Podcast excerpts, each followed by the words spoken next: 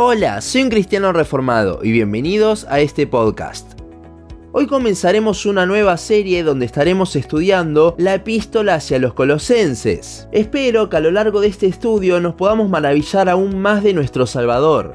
Colosenses 1 versículos 1 y 2 dicen, Pablo, apóstol de Jesucristo por la voluntad de Dios, y el hermano Timoteo, a los santos y fieles hermanos en Cristo que están en Colosas, gracia y paz sean a vosotros, de Dios nuestro Padre y del Señor Jesucristo.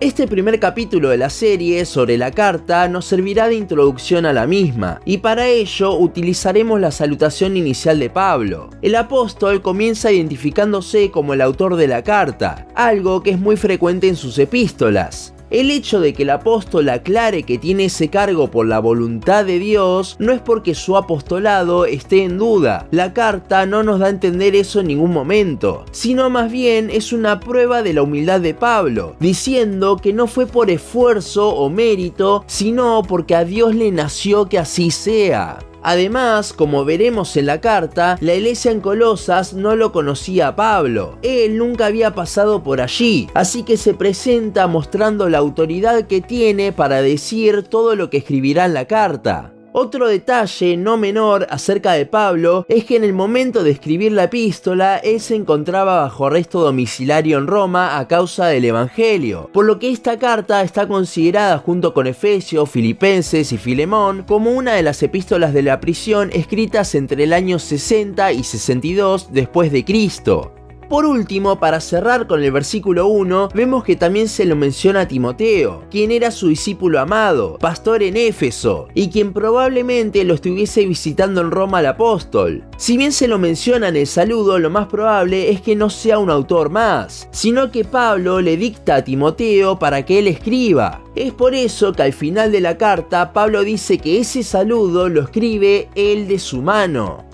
En el versículo 2 veremos los destinatarios de la carta, además del cierre que siempre Pablo les da a sus salutaciones. El autor dice que está dirigida a los santos y fieles hermanos en Cristo que están en Colosas. Cuando se menciona que son santos, habla de la cuestión posicional que tiene todo creyente verdadero en Cristo. Si bien Dios nos declaró santos en posición, en nuestra práctica todavía no hemos llegado a eso, ni llegaremos hasta que Él nos glorifique. Un adjetivo que sí se destaca aquí es fieles. Pablo suele en sus salutaciones iniciales referirse a los hermanos como santos, pero el hecho de que los escriba como fieles será a causa de lo que él ha escuchado por parte de Pafras, quien era probablemente el fundador de la iglesia en Colosas, que la habría fundado luego de escuchar a Pablo y convertirse en Éfeso cerca del año 55 en Hechos 19, y luego habría vuelto a su ciudad a comenzar con esta obra. Epafras llegaría a visitar a Pablo en la cárcel y le pediría ayuda con unos asuntos que estaban pasando en la iglesia, luego de contarle sobre la fidelidad de los hermanos que vemos descrita más adelante en el capítulo 1. Entonces, de allí es que surge esta epístola.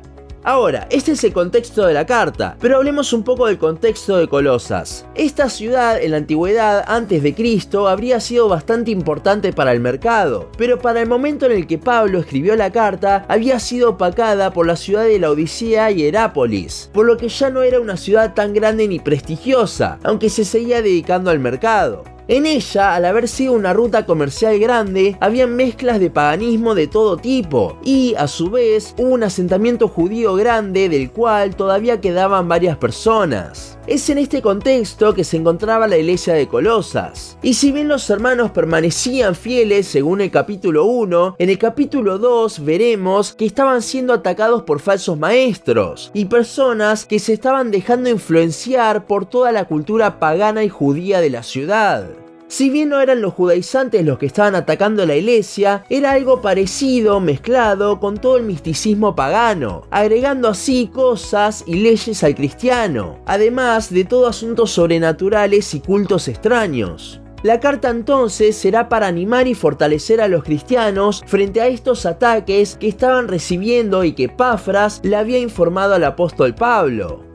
Ya hablamos del contexto, tanto de Pablo, la carta y la ciudad, pero ¿de qué habla la epístola a los colosenses? Bueno, si uno se pone a ver y leer comentarios, verá que no hay mucho acuerdo en la misma y que la mayoría dicen cosas distintas. Pero hay algo que todos mencionan y que a mi entender es el tema principal de la carta, y este es Cristo mismo. Pablo buscará animar y fortalecer a los hermanos en Colosas, mostrándoles a la persona de Cristo y cómo Él impacta, trastorna la vida del creyente, siendo absolutamente todo lo que necesitamos. Durante la reforma surgieron lo que hoy en día denominamos como las cinco solas, y la epístola a los colosenses nos mostrará en su máxima expresión la sola de solus Christus, o solo Cristo, siendo no solo esto para la salvación, sino también aplicado a la vida del creyente. La carta se divide, como la mayoría de las cartas de Pablo, en la primera mitad que se habla más de la parte teológica o teórica y la segunda mitad que habla más bien de la parte práctica o la teología ahora aplicada a la vida del creyente. Pero tanto en una como en la otra, veremos que el centro de absolutamente todo siempre es Cristo. Durante los próximos meses estaremos estudiando esta hermosa carta donde Cristo es el centro y quien será a su vez exaltado con la misma. Espero que les pueda ser de bendición. Pero hasta aquí nuestro podcast de hoy. Seguinos en Instagram, Facebook, YouTube y Spotify. En todas nos encontrás como un cristiano reformado. También seguinos en uncristianoreformado.blogspot.com para leer el resto de nuestros blogs. Nos vemos en la siguiente ocasión.